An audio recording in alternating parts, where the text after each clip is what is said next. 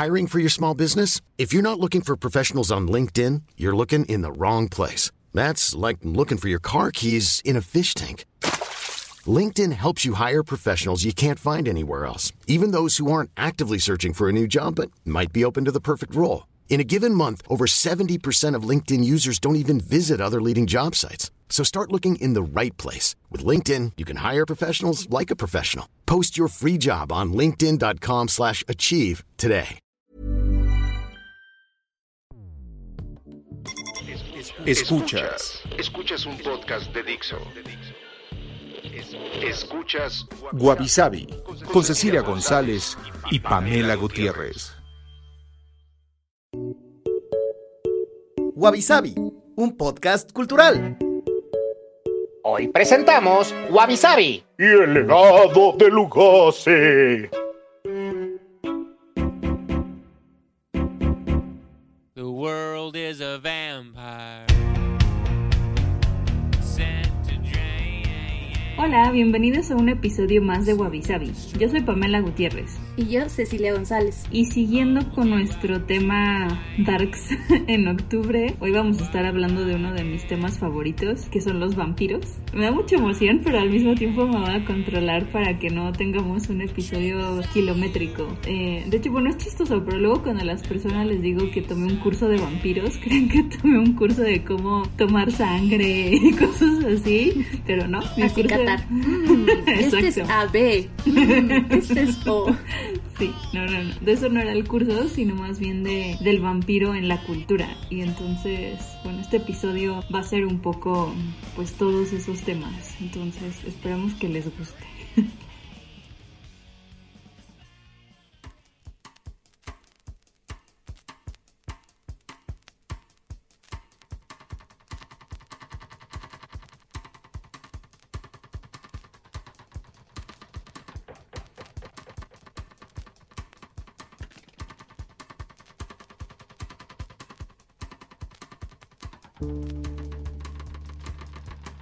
La noción de vampirismo existe desde hace milenios. Culturas como la mesopotámica, la hebrea, la grecorromana y la manipuri tenían historias de demonios y espíritus que se consideran precursores de los vampiros modernos. A pesar de la supuesta aparición de criaturas vampíricas en estas civilizaciones antiguas, el folclore de la entidad conocida infamemente hoy como vampiros se origina casi exclusivamente a principios del siglo XVIII en el sudeste de Europa.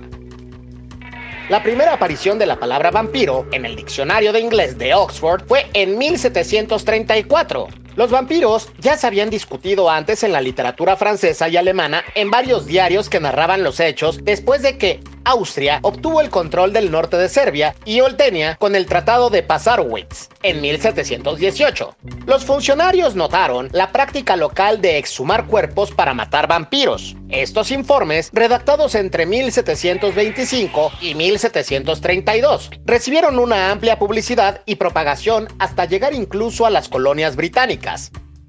El término inglés se derivó posiblemente a través del vampire francés, del alemán vampire, que a su vez fueron derivados a principios del siglo XVIII del vampir serbio. Otra teoría es que los idiomas eslavos tomaron el vocablo vampir del turco e incluso del ruso. Un uso temprano de la palabra rusa antigua se encuentra en el tratado antipagano, palabra de San Grigori, fechado de diversas formas en los siglos XI-XIII, donde se informa sobre el culto pagano de Upiri. Se cree en muchas culturas que los vampiros son seres malvados, brujas o víctimas de un espíritu malévolo que posee su cadáver. La creencia en tales leyendas y el hecho de una crisis sanitaria de tuberculosis donde uno de los síntomas era toser sangre causó histeria masiva y miedo colectivo a estos seres no vivos ni muertos, pálidos y chupasangre. Incluso algunas ciudades tuvieron ejecuciones públicas de personas que podrían ser aparentes vampiros, aunque estos ya habían muerto y había que desenterrarlos por si acaso.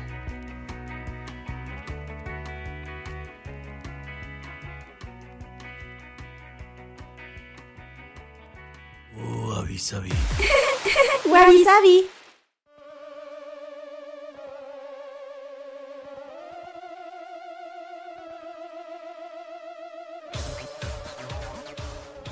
este tema es súper extenso y yo sé que cuando escuchan vampiro, como que cada quien tiene su referencia, ya sea como buena o mala de algún vampiro en la ficción, ¿no? Eh, bueno, algunos incluso vampiros reales y luego vamos a hablar de, eso, pero no sé, piensan a lo mejor en Drácula o el más infamous de estas es, son los de Twilight, ¿no? Como Edward Cullen y esas cosas. Pero antes de entrar a esos vampiros contemporáneos, porque sí tienen como unas características bien particulares, es también muy interesante toda la historia como de las figuras vampíricas, que no necesariamente son como estos vampiros. Como que si dicen vampiro, asumimos que todos son iguales o que no sé, todos chupan sangre o a ninguno le gusta el ajo y resulta que a ninguno le gustan las cruces, pero la verdad es que hay muchas variaciones y algo que a mí me parece pues muy peculiar de estas de estas figuras vampíricas es que están prácticamente en todas las culturas del mundo y desde hace muchísimo tiempo. Entonces les queremos platicar un poco de estas figuras vampíricas y de entrada es eh, hay un mapa en, que pueden encontrar en Google de un eh, académico de, de los vampiros o de la tradición vampírica en donde justamente puso una marquita en todos los países en donde hay alguna referencia a una de estas figuras y en total son 97 diferentes figuras de este estilo. Entonces es súper extenso, no les vamos a hablar de todas, pero cómo los clasifican los estudiosos, pues como pensando en las características generales, ¿no? Por ejemplo, si bebe sangre o si en lugar de beber sangre, no sé, chupa vida o a lo mejor eh, a través como del aliento o de la respiración o algún otro tipo de, ¿cómo decirlo?, de, de gas corpóreo. Eso eh, sonó muy mal. pues es que hay algunos que es a través de otras cosas, así, entonces eh, ahí sí depende también mucho de la tradición o de la cultura. Otro es si tiene que ser un ser nocturno o si puede ser de estos que caminan también de día, porque hay algunas figuras vampíricas que se pueden transformar y entonces de día aparecen, no sé, como una bella doncella y ya en la noche se hacen otras cosas, ¿no? Depende. O eh, si es como un cadáver o un, pues bueno, un cadáver reanimado, digamos, o un no muerto. ¿No? Este, o también si entran en esta clasificación, por ejemplo, fantasmas que también chupan sangre o algunos demonios. Entonces, pues hay como muchísimas interpretaciones y clasificaciones. De hecho, luego hay algunos, por ejemplo, adelantándome un poquito en México, la llorona para algunos sí es una figura vampírica y para otros es más bien pues, solo un fantasma en pena, ¿no? Pero se considera en general que la primer figura de este estilo fue Lilith, de quien ya hemos hablado antes, que cuenta la leyenda que fue la primera esposa de Adán y que luego eh, se transformó en un demonio que se comía a niños, ¿no? Pero de ella salen unas figuras eh, que se llaman Lilitu, que eran como cuatro hermanas que más bien eh, aterrorizaban a las mujeres que estaban dando a luz y esto viene desde Sumeria. Entonces es como de las leyendas más viejas y estas Lilitu también se transformaban en mujeres hermosas que escogían a un amante y como que nunca lo dejaban ir y pues eventualmente pues le chupaban la vida, ¿no? este, entonces eso es como de las primeras figuras vampíricas de las que se tienen registro. Sí, seguramente van a hacer la mala broma de así se llama el matrimonio. Ajá, sí, una cosa así.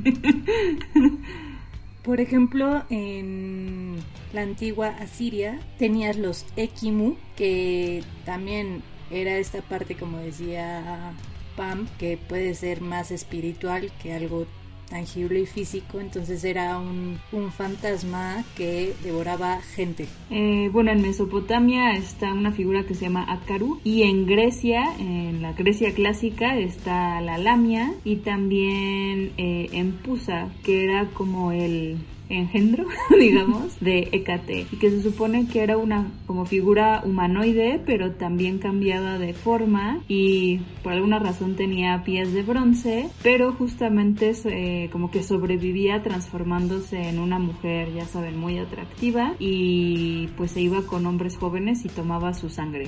En China tenías los Yangshi, que son espíritus que necesitaban de la fuerza o la energía humana, ¿no? Y eran cuerpos reanimados y más o menos eh, los familiares de una persona que moría este, lejos de casa y que no podían costear que regresase, pedían a un monje taoísta este que hiciera un ritual para reanimarlos, bueno, revivirlos un poco y enseñarles a saltar o caminar de camino a casa. Entonces, los monjes solo podían transportarlo de noche y sonaban campanitas para notificar a los otros que había esta presencia porque es considerado de muy mala suerte que una persona viva viera con sus propios ojos y directamente al Jiangxi. Y bueno, o sea, esta es de mis historias favoritas de, de dónde viene la leyenda, porque bueno, eso es lo que decía, ¿no? Que los reanimaban y así para regresar. Pero lo que decían es que pues no, o sea, realmente, o sea, sí es una tradición muy importante allá el que te entierren en el lugar de donde eres, pero más bien lo que hacían era contratar a, a unas personas que justamente como no, era muy caro llevar, ya saben, un como, pues ni siquiera en ataúdes, ¿no? Pero llevar como cuerpo por cuerpo, no sé, en una carroza o algo, lo que hacían era como colgarlos en palos de bambú, haciendo palos de bambú, entonces adelante iba una persona encapuchada y hasta atrás iba otra y entonces como que sí parecía que los cuerpos iban así como caminando solos, ¿no? Pero nomás los llevaban así como que paraditos y amarrados para transportarlos. De y hecho, sí,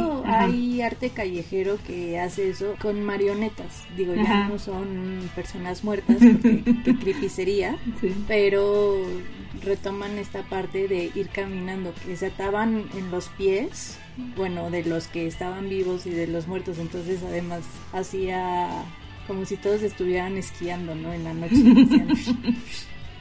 Ah, y bueno, y lo que decían era que justo era de noche porque la temperatura ayudaba a mantener los cuerpos y pues también hubiera estado muy impresionante de día ver ahí cargando cadáveres. ¿no? bueno, el calor y los hedores. Sí, exacto.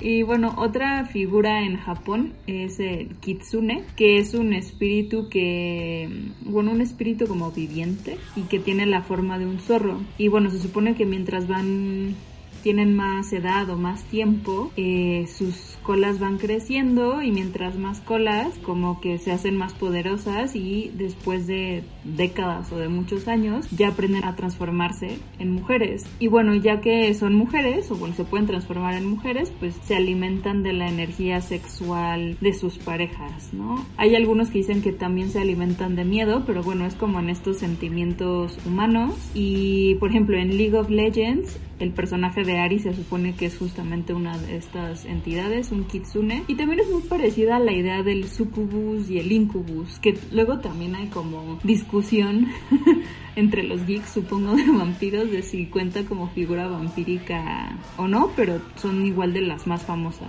Lo bueno es que hay una figura en Pokémon que también es un zorro con muchas colitas. Creo que se llama Bullpix.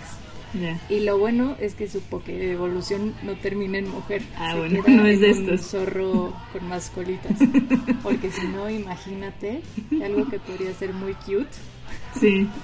En África tienes varios relatos también de personas vampíricas o de criaturas vampíricas. Por ejemplo, en África del Oeste tienes a los Ashanti, que tienen a los Asambosam, que tienen los dientes de hierro y viven en árboles. Por ejemplo, los Ewe tienen al Atse que pues al final puede cambiar su forma de una libélula y trata de cazar así a niños para que sean sus presas. En África del Sur tienes los Impundulu que ellos toman la forma de un pájaro y pueden invocar eh, al trueno, bueno, a los rayos y tienes en Madagascar, en la cultura de los Betsileo, a Ramanga, que es pues un forastero porque vive como vampiro que bebe sangre y come asquerosamente las uñas que tiran los nobles. Pues es que tienen ahí como hábitos bien raros los vampiros. Es, es queratina, oye. Tú, tú a veces haces tu batido de colagina para evitar las arruguitas, pues él necesita queratina, ¿qué te puedo decir? Sí. Igual hay muchas culturas donde las uñas son ahí como mágicas y las guardan y así. Esto se las comen, ¿no? Pero... bueno, no se comen las propias. Se comen las uñas de un noble. Pues supongo que no se sabrán mejor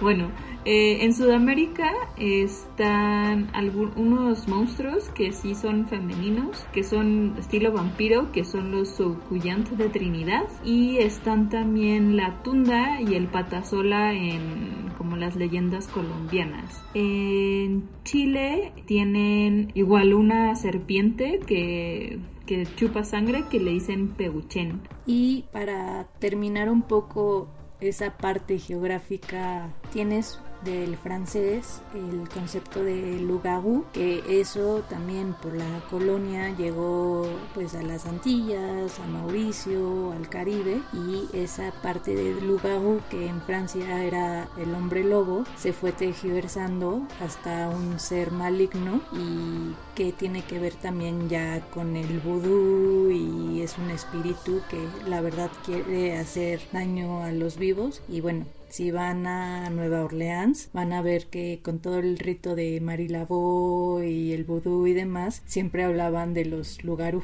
Sí, justo hay partes de Estados Unidos donde la tradición como de vampiros que viene de allá es súper importante. Y de hecho hasta hay casos, de los casos más recientes son de Estados Unidos, ¿no? Bueno, dice que de vampiros reales, pero...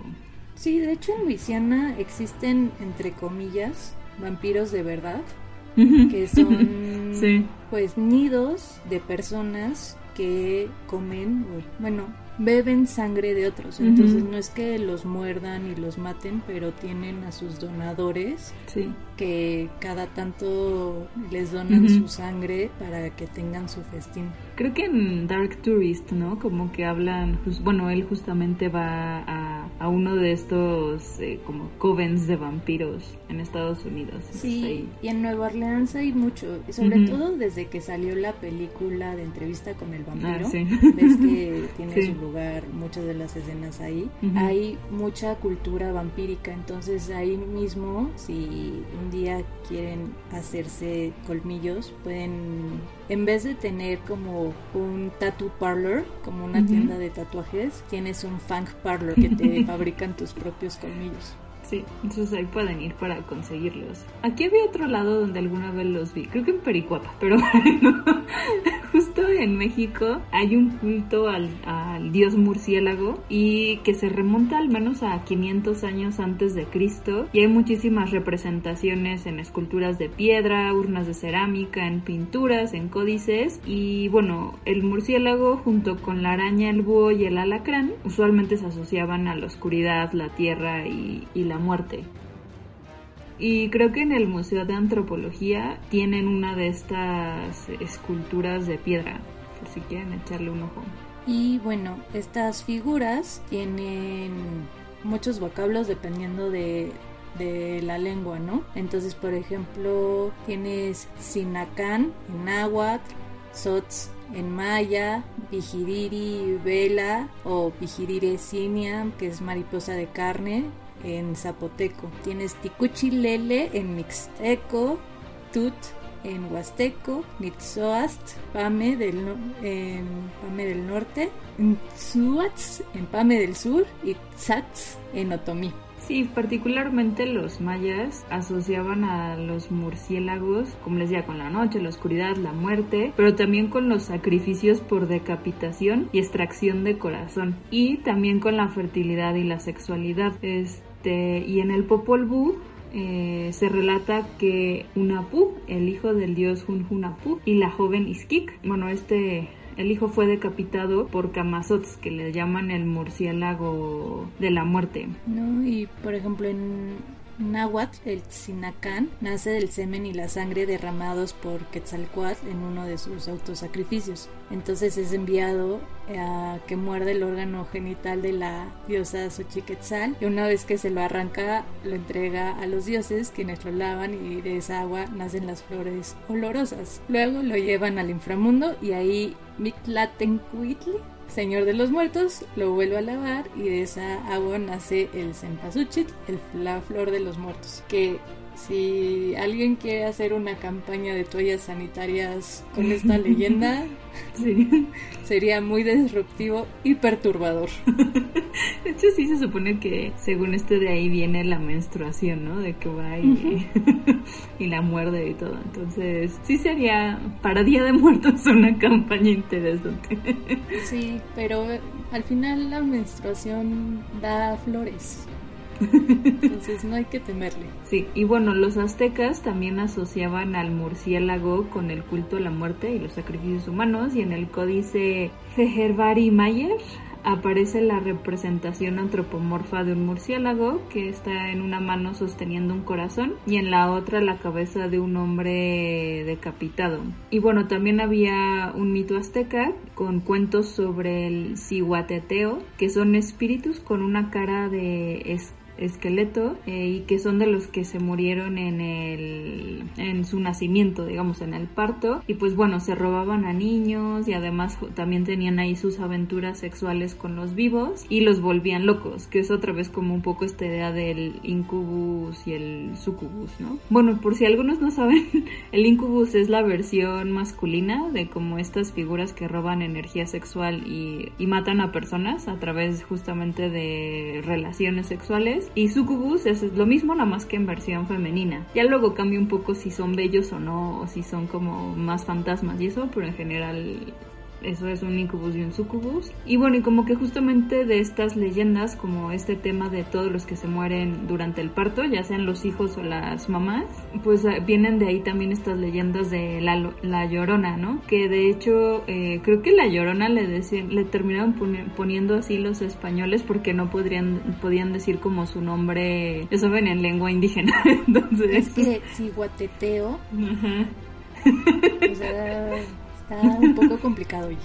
Exacto, y bueno, es por eso que también algunos consideran a la Llorona una figura vampírica. Y bueno, todas estas figuras que, de las que les acabamos de hablar justamente son figuras vampíricas, pero como que no se acercan mucho a la interpretación moderna que tenemos de vampiro, porque esa realmente viene mucho de las tradiciones de eslávicas, digamos, de toda esa zona pues también de los Balcanes como Rumania, eh, Eslovaquia y todo esto por allá, pero eh, también mucho tiene que ver con una obra de ficción que es Drácula y que él sí se basó mucho en esas leyendas eslávicas, pero hizo muchos ajustes de, otro, de otros estilos, ¿no? Entonces nuestra idea de, de vampiro moderno es mitad leyenda, mitad obra de literatura, digamos. Y bueno, ya cada autor también le va como que ensalzando. Entonces estos vampiros, como los conocemos hoy, se basan en como esta figura de revenants, que en español la traducción tal cual es aparecidos, pero pues son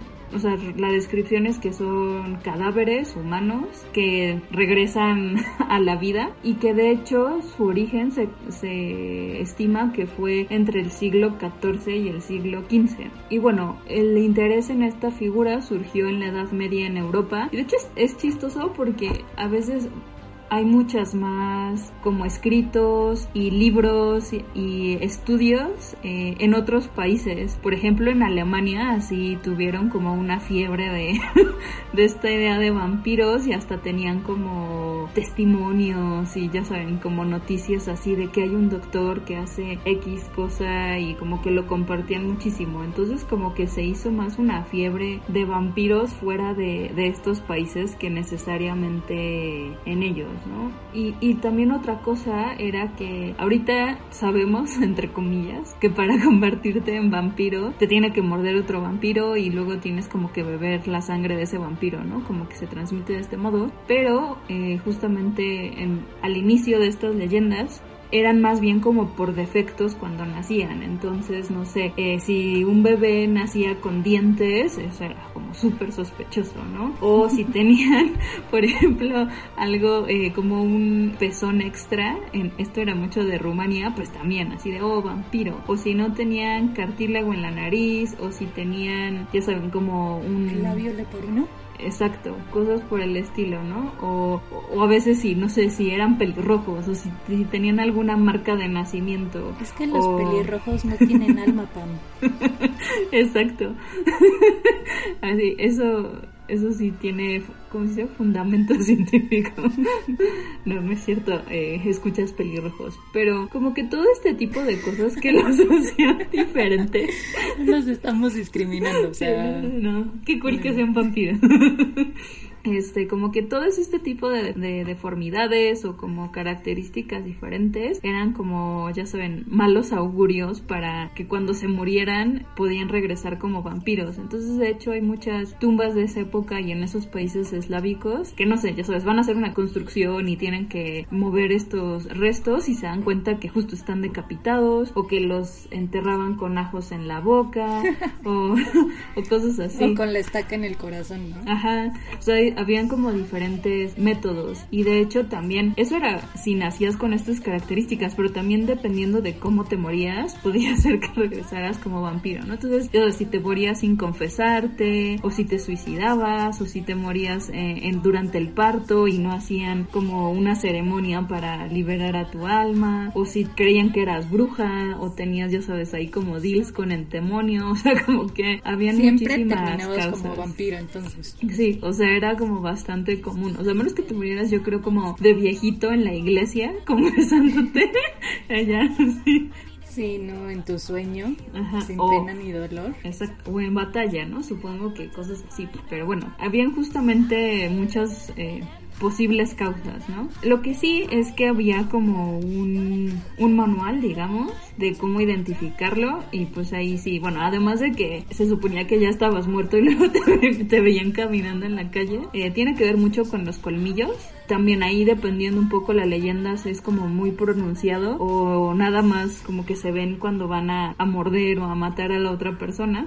Hay unos que eran retráctiles, ¿no? Ajá, exacto. Digo, ahí depende, bueno, entre la leyenda y, y o el autor de la obra. el tema de las uñas, que de hecho, digo, sé que ahora los vampiros a lo mejor piensas en los de entrevista con el vampiro, así Brad Pitt y Tom Cruise, pero realmente, por ejemplo, Drácula lo describen como alguien horrible, o sea, sí tiene unas uñas larguísimas, o sea, huele feo, está sí, O sea, ya es un viejito decidioso que no quiere ni siquiera un baño de esponja. Exacto. Entonces las uñas también es otra manera. De hecho igual en las momias de Guanajuato, si las han visto, hay unos que tienen los colmillos así súper, súper largos y las uñas larguísimas. Y también es como un tema de, pues de bueno, cuando los cadáveres como van pues creciendo algunas partes, ¿no? Y, y, este, y encogiéndose otras, entonces se ve como más marcado. Y bueno, imagínense que justo hay un, hay temas de que la gente se está muriendo, a lo mejor de una enfermedad y tú crees que es X señor que se murió sin confesarse, abre su tumba y lo ves con esos colmillotes y las uñas largas y pues, pues entiendo por qué les daba miedo, ¿no? También el tema de la piel, que bueno, al ser cadáveres no se ve como una piel fresca y, y juvenil, sino pues como toda delgada, este, tiesa, frágil. Obviamente huelen a cadáver. Eh... pues sí, es que dicen que el olor es súper fuerte, o sea, también el tema de que cambiaban de forma, o sea, de que se podían convertir en animales o justo, ¿no? De que a lo mejor eran espíritus y se transformaban en mujeres o personas que se veían atractivas. También algunas habilidades físicas, o sea, si alguien era muy fuerte, por ejemplo, o si, no sé, a lo mejor si era bueno en matemáticas, también contaba como todas estas eh, habilidades que se salen de la, de la norma. El tema de la fotografía fobia también, o bueno, el miedo a la luz. Eh, bueno, sensualidad, porque curiosamente todo esto tiene que ver con sexualidad y que son muy atractivos y seducen a, quien quieran. Es que por el olor a muerto tienen feromonas. Puede ser. Entonces, ahí se explica un poco. Eso siempre ha sido como la paradoja, ¿no? Los describen horribles, o sea, los típicos vampiros o los vampiros más eh, tradicionales, pero siempre son súper sensuales, ¿no? Sí, de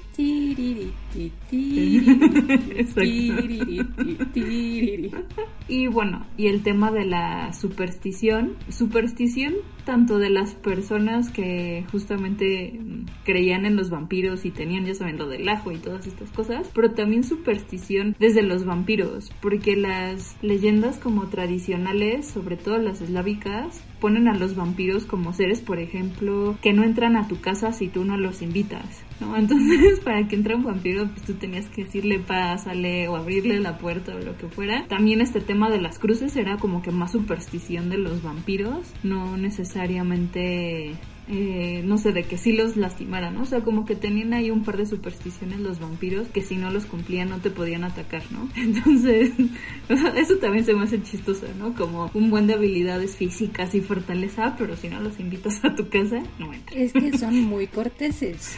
Exacto. Muy Eran muy galantes. Entonces, si quieren ser ir siendo sensuales, no pueden ser groseros y atrevidos y pasarse como perro por su casa. Exacto muy, muy educados los, los vampiros. Y bueno, ¿y cómo se, se protegían o cómo nos podemos proteger de ellos? en general el ajo, como ya les dije, pero curiosamente en Sudamérica también usaban aloe vera. Entonces igual lo tenían así como en sus puertas. El tema de las estacas, al corazón particularmente, pero tenían que ser de madera de fresno. Entonces si era de cualquier madera, no necesariamente funciona. Otros también en eh, mazos, y eso es porque pues como con los zombies te ayuda el tema de cortarles la cabeza o destruirles la cabeza. Sí, y bueno, también cómo encajas la estaca. Exacto.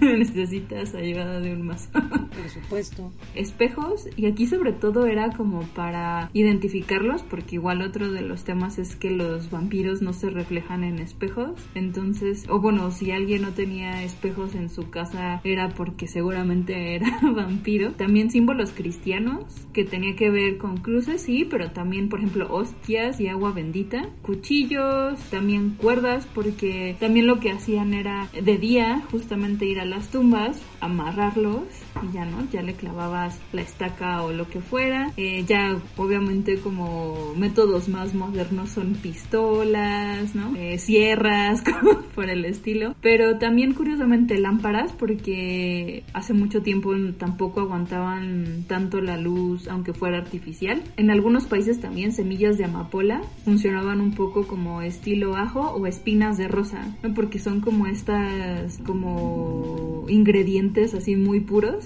y bueno, y también siempre funciona saber esto, ¿no? De que si le disparas con una bala que no sea de X cosa, este, exacto, esos son los hombres lobo, ¿no? Pero si nada más le andas disparando a lo menos tipo con los zombies, pues no va a pasar nada y nada más te van a terminar mordiendo. Y bueno, ahorita vamos a una pausa, pero regresamos.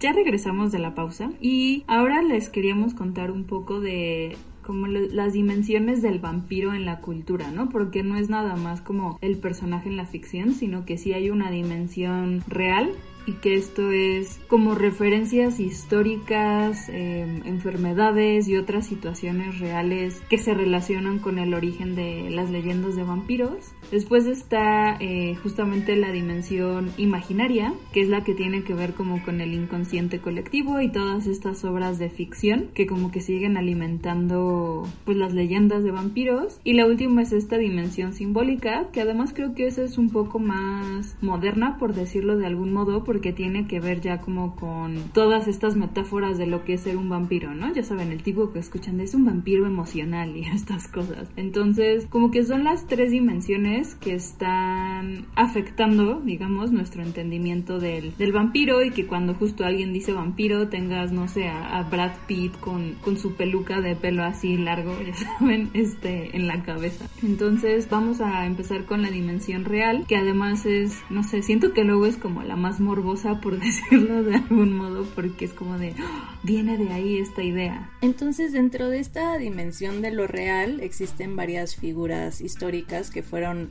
alimentando todos estos mitos y uno de ellos es Jure Grando Alilovich o Jure Grando que vivió de 1579 a 1656 y él era un pueblerino de la región de Istria, que pues ahora se conoce como Croacia, y es al parecer la primera persona a la que se considera eh, vampiro en registros históricos. Entonces se referían a él como Strigoi, Strigon o Strigun, que es una palabra local para describir algo que se parecía a este concepto que ya hemos hablado de vampiro o de brujo o hechicero.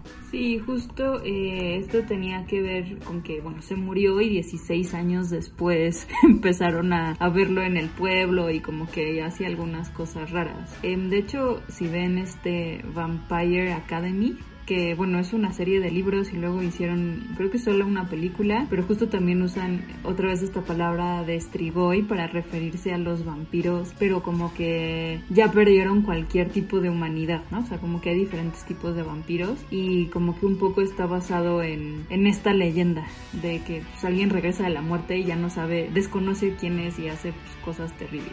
Luego, otra figura histórica y que a lo mejor dentro de, de las leyendas de vampiros es la más importante yo creo, es Vlad el Empalador.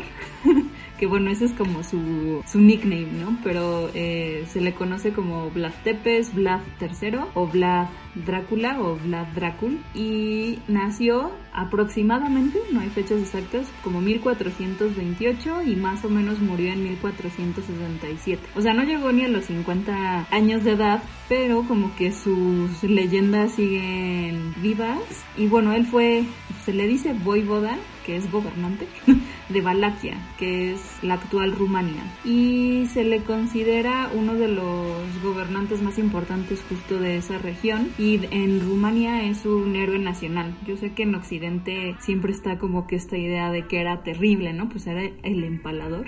Este, pero allá sí es como un héroe porque sí fue muy importante en temas como de unificación y como de, de establecer, digamos, a la cultura de, de esa zona. Sí, Él hacer cierto nacionalismo.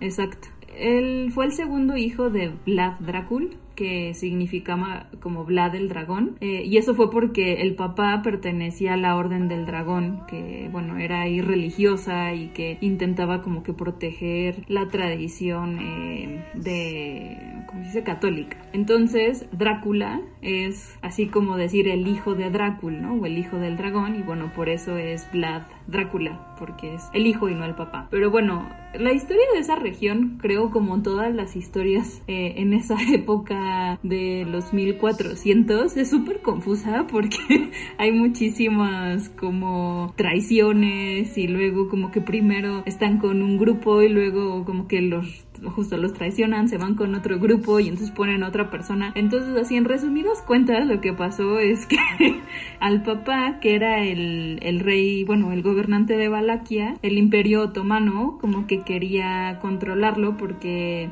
justamente querían, pues, detener también el avance católico, ¿no? Entonces, como Vlad papá se, se rehusó a servirle al, al imperio otomano, ellos capturaron a dos de sus hijos y uno de esos es justamente Vlad el Empalador y a otro de sus hermanos y los tuvieron como de prisioneros en el Imperio Otomano como para asegurar que el papá eh, les fuera leal pero luego llegó Hungría con otro y el gobernante de Hungría en ese momento como que mató al papá y entonces los del Imperio Otomano le dieron chance a Vlad de regresar como para retomar esa zona, ya saben, como hacerse el gobernante eh, legítimo. Y ahí es cuando ya se empieza a hacer como súper raro porque luego Vlad eh, dice ya retomé Valaquia pero no, le, no quiero rendirle cuentas al Imperio Otomano y entonces se, se, ¿cómo se dice? se alía con Hungría aunque ellos fueron los que mataron a su papá y luego entonces tiene que vencer a los sajones de esa zona, los sajones de Transilvania y ahí es cuando empieza a empalar a las personas, ¿no?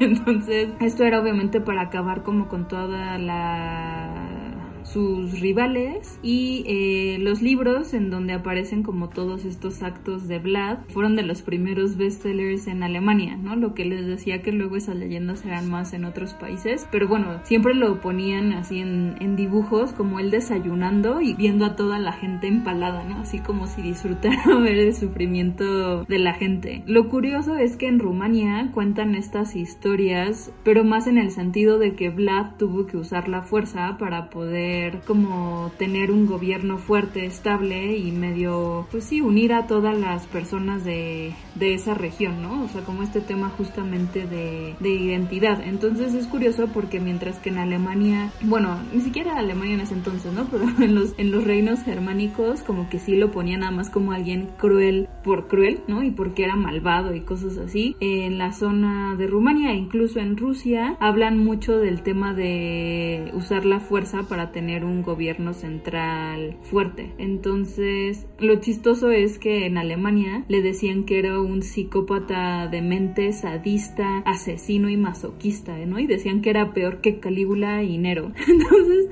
pues ya saben, dependiendo también del país, lo hacían más o menos terrible. Pero bueno, es de los primeros que se relacionan con el tema de los vampiros por esto de la empalación y que disfrutaba la sangre y todo este tema, aunque realmente no hay como testimonios, por decirlo de algún modo, que digan que siquiera, no sé, tomó sangre o algo por el estilo. Sí, o que era sádico. Es que al final, bueno, la, en la guerra siempre hay dos versiones, la de los ganadores y la de los perdedores y obviamente si pierdes puedes estar contando cosas terribles de quienes ganaron. Y bueno, también en esa época era todo muy fantasioso, no había tantos documentos, entonces bueno, eso hizo que se hiciera un super mito de ver a alguien que le encantaba ver como paletitas a todos sus enemigos, ¿no? También hay mujeres en este caso y tenemos a la condesa Elizabeth Bartori que vivió entre 1560 y 1614 y era una mujer noble húngara y bueno, que antes era un reino que consistía en Hungría, Eslovaquia y Rumanía. Entonces, esta mujer, aunque no lo crean, tiene el récord Guinness a la mujer que más ha asesinado personas en la historia de la humanidad. Más o menos, según un juicio que le hicieron, fueron 650 víctimas asesinadas entre 1590 y 1610. O sea, más o menos haciendo una cuenta rápida, en 20 años, más o menos por año, la mujer se comía a 32.5 personas. ¿No? Entonces, un año dejaba el torso para comerse el próximo y demás. no todas se las comía. bueno, o sea, al final era la cuestión sanguínea, pero bueno, entienden a lo que voy. Bueno, se le considera una mujer que realmente era muy sádica y todo esto se refiere a los testimonios de 300 testigos y sobrevivientes y mucha evidencia física y la presencia pues de las muertes y de niñas que fueron pues, secuestradas y encarceladas, este, encontradas en sus aposentos cuando la arrestaron. Y sus prácticas vampíricas era beber la sangre de, estas personas y bañarse en una tina con este líquido rojo.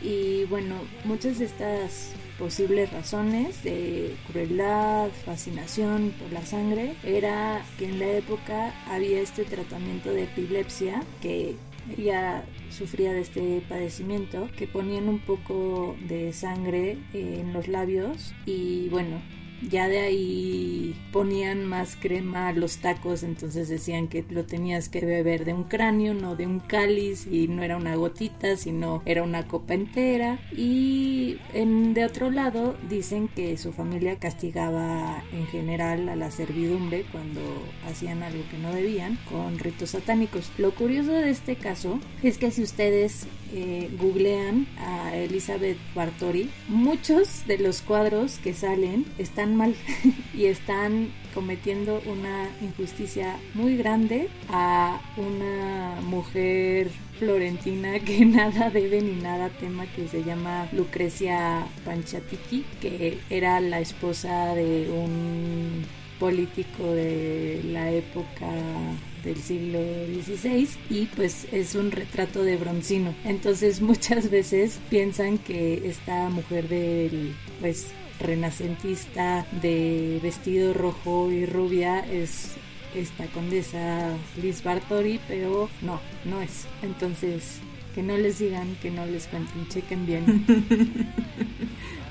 Y bueno, uno de los casos como más famosos y más recientes, o bueno, registrados recientemente de un posible vampiro, por decirlo, es este el de Mercy Brown, que tenía 19 años y que murió en Rhode Island en 1892. Y justamente su papá eh, junto con el médico de la familia, tuvieron que desenterrarla dos meses después de su muerte y arrancarle el corazón y quemarlo porque justamente pues, la veían por ahí divagando y haciendo cosas que no debía. Ese es como el último caso así de un vampiro como en este sentido como de leyenda, ¿no? Y justo en la dimensión real también está el tema de enfermedades que pudieron haber inspirado como todas estas características de los vampiros. Por ejemplo, la sífilis tiene varios síntomas que de repente se relacionan con, con esta descripción de los vampiros y también la porfiria, que pues es como una enfermedad justamente que no, por ejemplo, hace muy sensibles a las personas a la luz, como que empiezan a deformarse de la cara y se empiezan a notar muchísimo pues sus dientes, sus colmillos, se ven como con los ya saben, la cara, este... Sí, los pómulos hundidos y muy marcados. Exacto, ajá. Y muchas de estas personas a veces reciben tratamientos de sangre, ¿no? O sea, les hacen este, infusión de sangre para ayudarles a que sus porque sí es una enfermedad de la sangre, entonces como que no, no me acuerdo bien qué no producen, pero por eso reciben como estas trasplantes, digamos. Y bueno, y también el tema de la tuberculosis, que en algún momento le decían consumption, y que más bien en algún punto de la historia se creía que era como el resultado de que llegara un vampiro, ¿no? Este, y como que justo los iba consumiendo a las personas vivas. Y algunos animales relacionados, bueno, ya habíamos hablado de los murciélagos, pero también las sanguijuelas, los lobos, las ratas, y hasta hay un tipo de pinzón que le dicen vampiro porque si llega como a, robarle algo de sangre al ganado y cosas así y también un calamar que le dicen vampiro pero ahí sí nada más es como nombre fancy porque pues es como darks el calamar no, no porque realmente consuma sangre también hay un pájaro que se llama Drácula, pero también por los colores, porque es completamente negro, pero el pechito lo tiene rojo muy vivo, entonces sí. Ah, sí es cierto, sí. Sí, parece vampírico, pero bajo este estereotipo sí, es terrible, ¿no? Sí, por Darks le, pusieron así. Y bueno, en la dimensión imaginaria eh, están como todas estas obras de ficción representan a vampiros. Y bueno, obviamente hay un antes y después de Drácula. En el antes de Drácula está, de hecho, Goethe desde 1797 en la, la esposa de Corintio. Eh, em, menciona como que alguien que toma la vida de otros, pero no dice la palabra vampiro tal cual. Es hasta 1801 que ya se considera que ya aparecen los vampiros en la literatura aquí es este británica y es en un poema épico, Talaba the Destroyer, de Robert y bueno, ahí justamente eh, la amada de Talaba, que es el principal, Oneisa, se transforma en un vampiro y, o sea, se menciona ahí, nada más que no es como parte de la trama principal, ¿no? Es como algo secundario. Otra obra, antes de Drácula, salió en 1819. El autor es John Polidori y la novela se llama The Vampire y ahí el vampiro es Lord Ruduben que justamente fue inspirado por el poeta y bueno ya saben este persona de mala fama Lord Byron. Eh, y de hecho Lord Byron creo que por ahí tenía algo como un borrador incompleto también con vampiros pero bueno Polidori hace esta obra inspirada en la personalidad de Lord Byron. Y luego también está Barney the Vampire de James Malcolm Rimmer que eso fue como una serie de ya saben como con entregas de, que era una novela gótica que salió entre 1845 y 1847. También está Carmila, que creo que también es de los más famosos, en 1871. Y un cuento que a mí me encanta, que es La Orla, de Guy de Maupassant, que es de 1887. Y está súper padre porque como que realmente nunca te describe así, o sea, un vampiro estilo Drácula, pero tiene todas las características de que como que sin saber el narrador lo invita a su casa, o sea, ve pasar un, un barco y como que siente una presencia y se le ocurre saludar al barco y de ahí no se puede quitar a, a esta orla, ¿no? este como ser y cómo le va chupando pues la energía y las ganas de vivir. Está cortito y la verdad eh, es uno de mis cuentos favoritos. Y bueno, después de eso ya llega Drácula en 1897, que es de Bram Stoker y es interesante porque sí por un lado toma todo este folclore rumano que ya les platicamos un poquito, ¿no? Del como vampiro más tradicional y todas estas supersticiones, pero también está inspirado en, el jefe de Bram Stoker, o sea, el personaje de Drácula, que es este Henry Irving, que era un actor que tenía su teatro y que en su época era como el actor de, de Inglaterra, pero dicen que era una persona así terrible.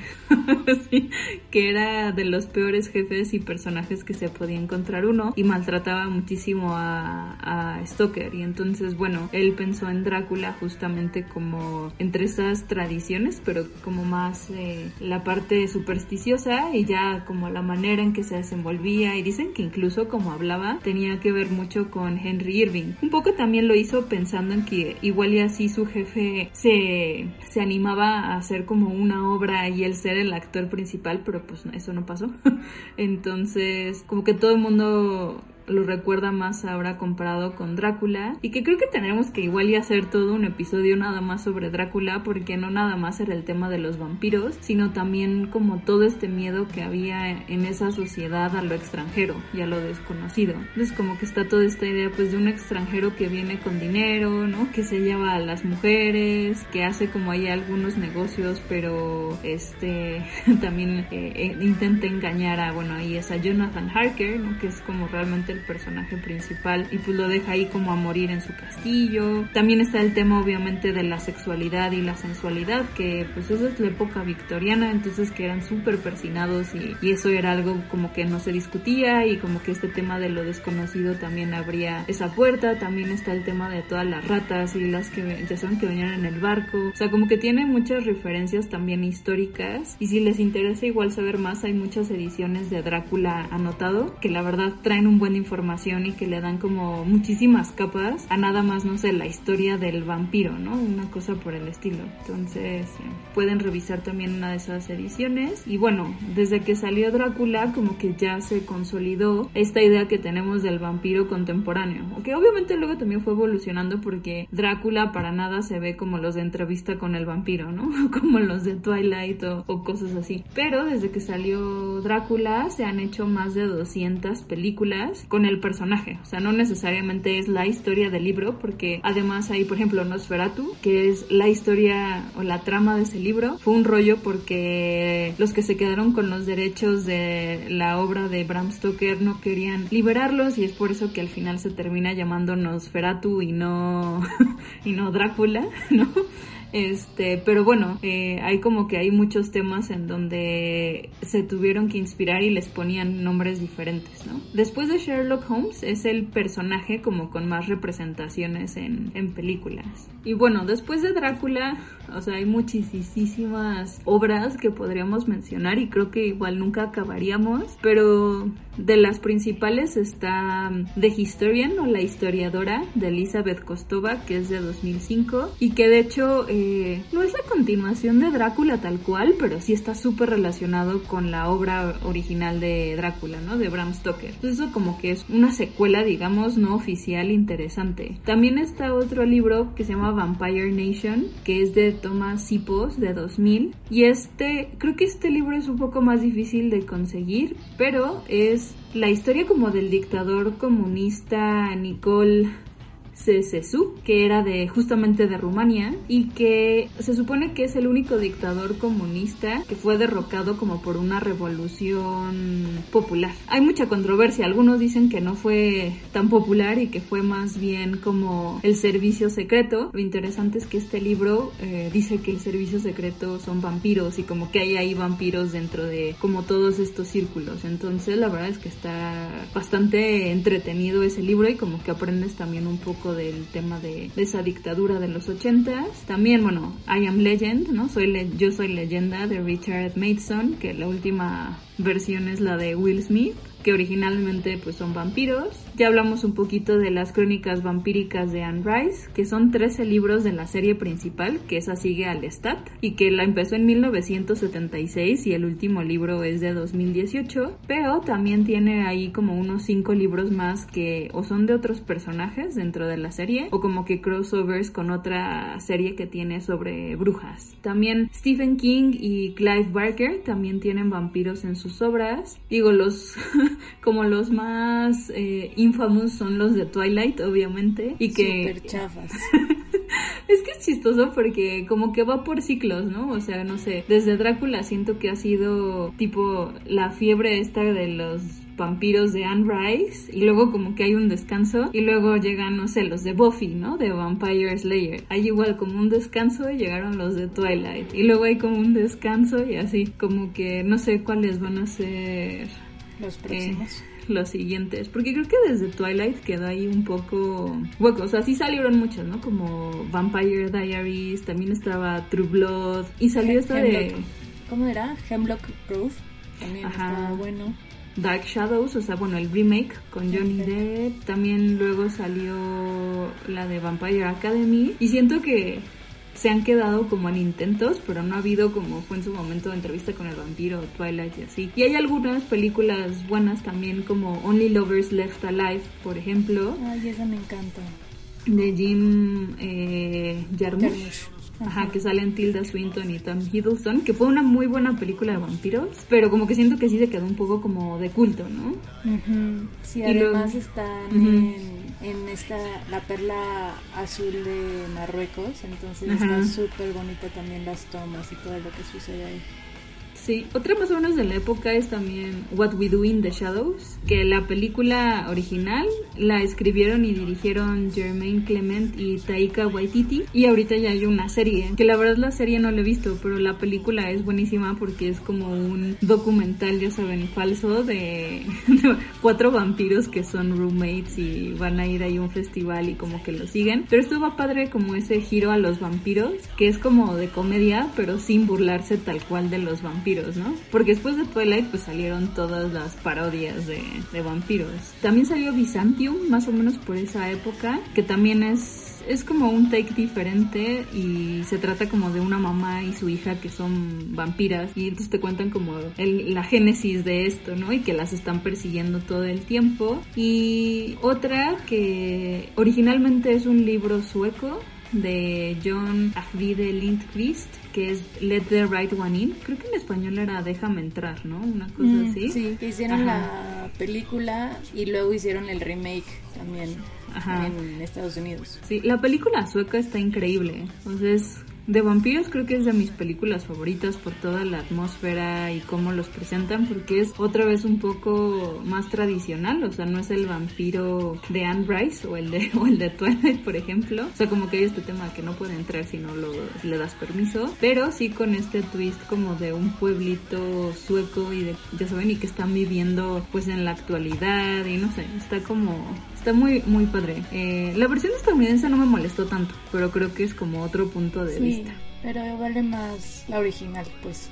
Sí, el libro, eh, justo una amiga lo leyó y me dijo que estaba súper pesado y que la película es como el resumen perfecto porque toma lo mejor del libro. Pero igual, está la versión más larga por si quieren. Y otra película de culto de vampiros de los ochentas es The Hunger, que de hecho sale en David Bowie y Susan Sarandon. Este, y está también basada en un libro, pero es una película super moody. Siento que como que estilo Only Lovers Left Alive, o sea, como que nunca sabes bien qué onda y están como muy clavados en la, como bueno, en The Hunger, en el triángulo amoroso entre David Bowie, Susan Sarandon y, y otro personaje. Y bueno, No, pero Ajá. ¿sabes qué? Hay uno que no te perdono que no menciones.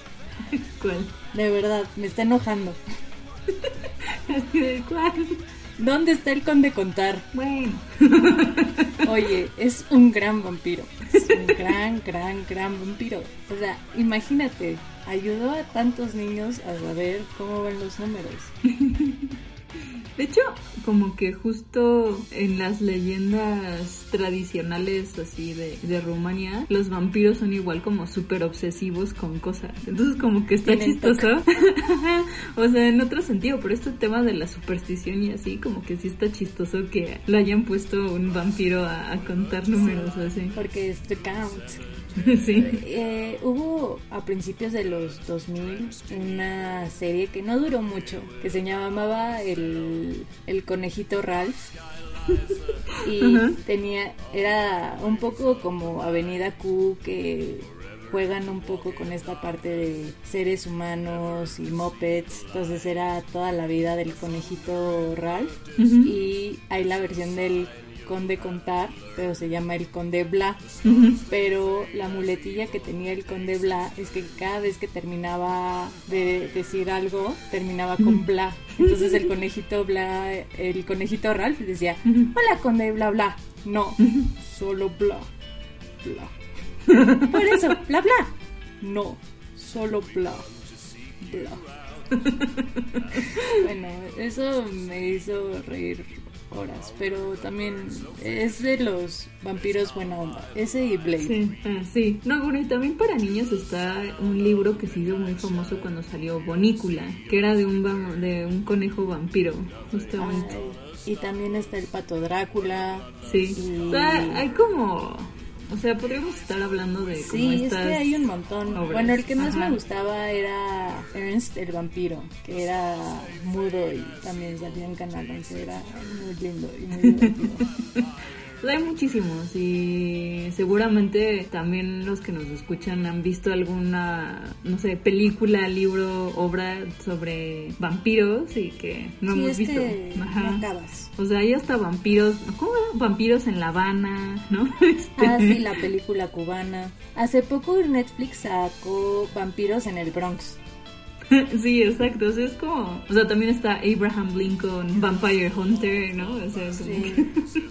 Hay muchísimos. Pero bueno, para justamente no hacer este episodio larguísimo, vamos a hablar de la última dimensión, que es la simbólica y que como les decía es toda esta parte ya más metafórica de lo que es un vampiro, ¿no? Particularmente creo que hace unos años se puso de moda hablar de vampiros emocionales o vampiros energéticos y que se relacionaba mucho como con psicópatas o sociópatas, pero en el sentido ya saben de los que viven contigo y que no sé, te quieren ver la cara, ¿no? O los que están en una relación así súper tóxica. Y me acuerdo que hasta había por ahí un libro de cómo reconocer a los vampiros emocionales en tu vida, ya sabes, cosas por el estilo. Y como que hay mucho este tema de justo de personas que pues te están robando cosas de tu vida, ¿no? Cosas positivas. Pero también se usa mucho para describir, digamos, a asesinos seriales o a criminales. Creo que es más hacia asesinos seriales, pero por ejemplo hay varios como el vampiro de Sacramento, que es, bueno, es Richard Chase y que justamente eh, pues se dedicaba pues a matar a personas o se comía o intentaba comer alguna parte o tomaban sangre. También está el vampiro de Düsseldorf, que es en Alemania. También el vampiro argentino o el vampiro de la ventana, porque al parecer se,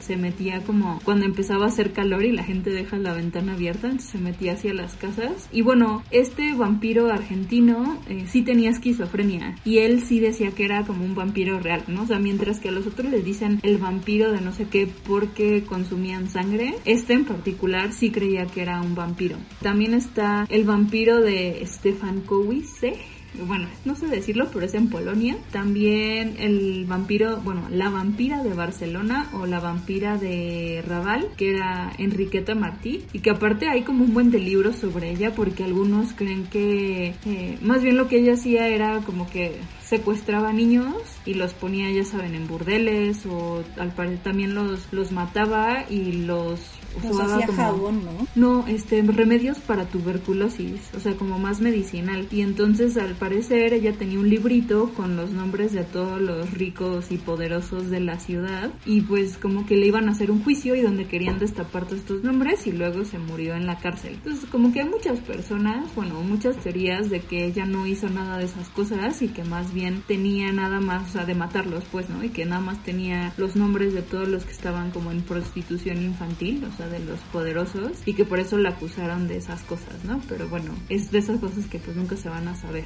Y bueno, y también como que hay mucho este tema de, como si lo de comparar las características o valores vampíricos con las cosas que nos suceden en la vida cotidiana. Por ejemplo, hay un libro que también se llama Vampire Nation, pero no es el anterior que les contaba, sino que aquí más bien habla de cómo la violencia es parte del imaginario cultural y ahí se, se, se enfoca más en, en, toda la zona eh, de la ex Unión Soviética. Entonces como que hay mucha esta relación de también como de política en ese sentido con vampiros y de hecho hay unos estudios bien interesantes en donde se dieron cuenta que dependiendo, esto es de Estados Unidos, ¿no? Pero dependiendo el tipo de gobierno que hay en ese momento, hay más películas de zombies o de vampiros. Entonces decían que cuando el gobierno es demócrata, hay más películas de zombies y que tiene que ver porque justamente como que los miedos de un perfil demócrata es, no sé, como ser, ya saben, como oveja, ¿no? Como ser este zombie sin cerebro que nada más está siguiendo a lo menso a otras personas. Mientras que cuando hay un gobierno republicano eh, hay más películas de vampiros porque a lo que le tienen miedo es este a como todos estos temas de liberación sexual y como personas así como más, ¿cómo decirlo?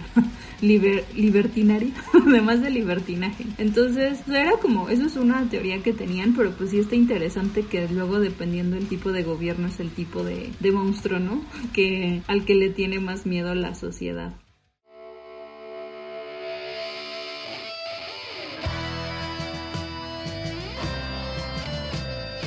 Y bueno, como saben, cada que terminemos un podcast hacemos nuestro haiku como moraleja del episodio. Entonces, Pam, ¿cuál es el tuyo? O experta vampírica. Con todo el ajo, si le abro la puerta, festín de sangre. Muy bien. A mí me gusta mucho el ajo. Pero eso no ha sido bueno, porque por lo menos los vampiros que me acosan, llámese mosquitos, siempre están sobre mí. bueno, así no te vas a hacer vampiro. Cuando. Sí, exacto. Esa era mi mayor preocupación. El mío es: Mi sangre es O. Un vampiro me dijo que soy su tipo. Como Pico Plain. Dile que, no al vampiro, dile que no al vampiro. Ya que son tan sensuales. Depende qué vampiro te toques. Si es como Nosferatu o el de. ¿Cómo se llama? Peter, Peter el de eh, What We Do in the Shadows, el que vive en el sótano. Uh. Eso es. No, no, no. Ay, es que no sé, por ejemplo, si están muy monos los de entrevista con el vampiro, pero nunca fui ni Team Brad Pitt ni Team Tom Cruise. Entonces también es como... Uh... Es que son como muy quejumbrosos. A mí me gustaba el stat, pero el stat que aparece como en el segundo libro. Y, o sea, después de entrevista con el vampiro es el vampiro el stat y luego viene la reina de los condenados y como que ahí evolucionó el personaje y como que ese el stat me cae mucho mejor que el todo... Bueno, él no era el Whiny, era Louis, ¿no? sí, es que... Sí, entonces como que no, o sea, sí están muy bonitos de su carita. ¿Y pero, su sí, pero pues además huelen feo, o sea, pero bueno, eso soy yo. Pero muchas gracias por acompañarnos en este episodio. Déjennos sus comentarios, sus dudas, porque otra vez Pamela tiene un curso lo que significa ser vampiro, no porque ella quiera hacerlo, pero porque le gusta mucho esta figura, que al final es una figura poética y que ha estado plasmada en muchas eh, religiones, en muchas culturas y bueno, si tienen alguna duda para nuestra experta, saben que pueden escribirnos en nuestra página guaguaguabisabi.com o en nuestras redes sociales en arroba guaguaguabisabi, ya saben, en Instagram, Facebook y Twitter y no se pierdan de nuestras redes esta semana porque hay una sorpresa. Sí. Muy padre esa sorpresa.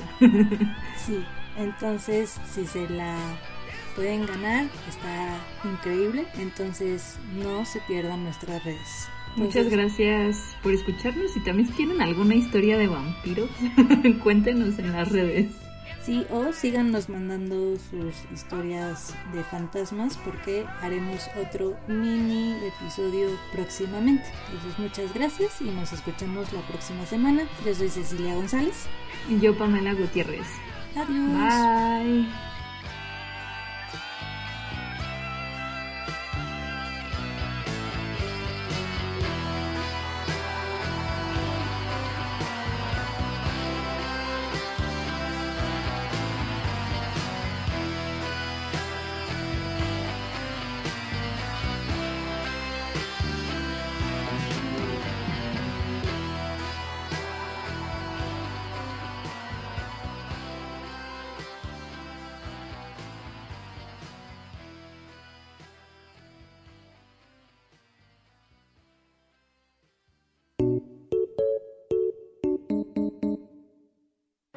No te pierdas el próximo episodio la próxima semana. Esto es Wabi Sabi.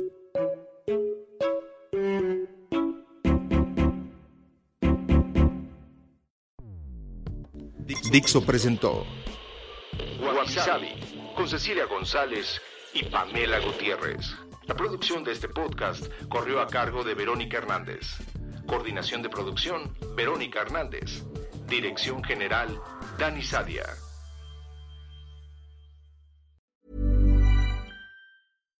Hi, I'm Daniel, founder of Pretty Litter. Cats and cat owners deserve better than any old fashioned litter. That's why I teamed up with scientists and veterinarians to create Pretty Litter. Its innovative crystal formula has superior odor control and weighs up to 80% less than clay litter.